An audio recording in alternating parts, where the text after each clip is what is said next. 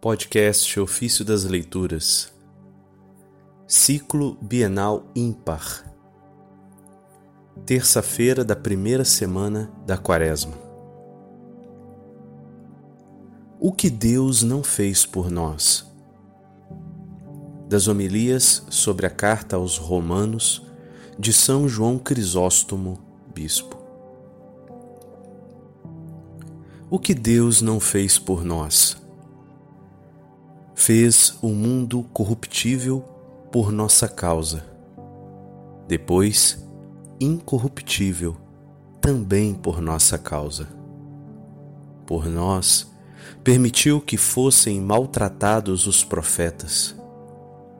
Por nós, enviou-os ao cativeiro deixou que os lançassem na fornalha ardente e sofressem males inumeráveis.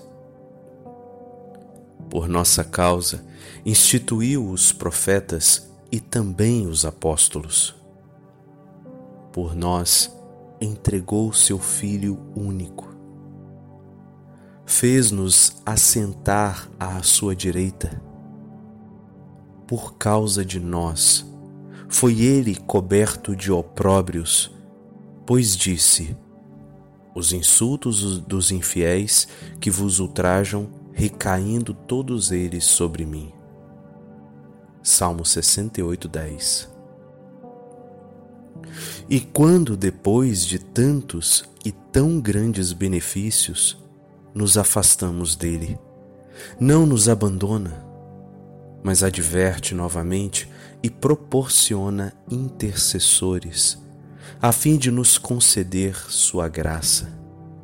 Como vemos por no exemplo de Moisés, a quem ele dizia: Deixa que minha cólera se inflame contra eles e que eu os extermine, a fim de incitá-lo a pedir por eles. Isso está em Êxodo 32, verso 10 é o que ainda faz hoje. Por isso, concedeu o dom da oração. Não que precise de súplicas, mas que, uma vez salvos, não nos tornemos piores. Por isso, muitas vezes declara-se reconciliado com os pecadores por causa de Davi por causa desse ou daquele, na intenção de dar um modelo de intercessão. Embora sua bondade brilhasse mais se por ele mesmo e não pela intercessão de tal ou tal pessoa abrandasse a sua cólera. Mas não quis que assim fosse para que este modo de reconciliação não servisse de pretexto à nossa covardia. Eis porque dizia a Jeremias: Não rezes por este povo, porque não te ouvirei.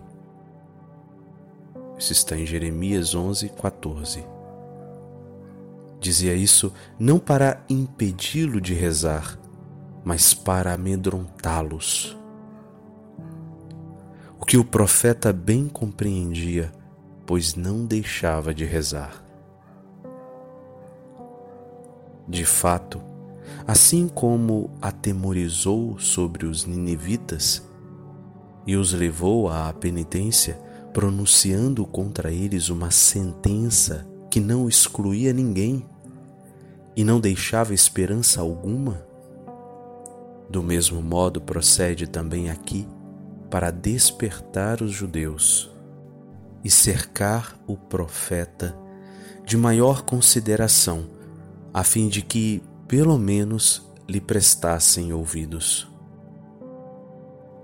Mas como sua doença era incurável e tantos males não os havia tornado prudentes, aconselhou-os a ficar onde estavam.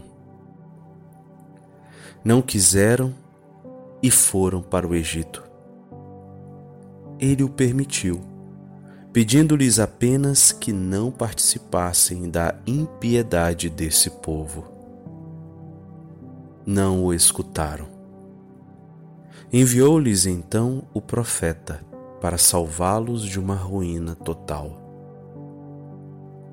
Não sofreram os profetas por causa deles?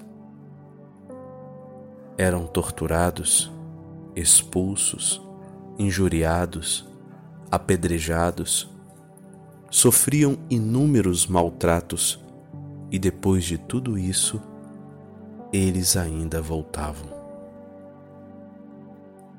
Samuel não se cansou de chorar Saul, apesar das graves injúrias e dos tormentos insuportáveis que lhe afligira este príncipe. Mas ele tudo esquecera. Jeremias escreveu suas lamentações para o povo judeu quando o general dos persas permitiu-lhe habitar em segurança e com toda a liberdade onde quisesse. Preferiu partilhar o infortúnio de seu povo e suportar as misérias do exílio.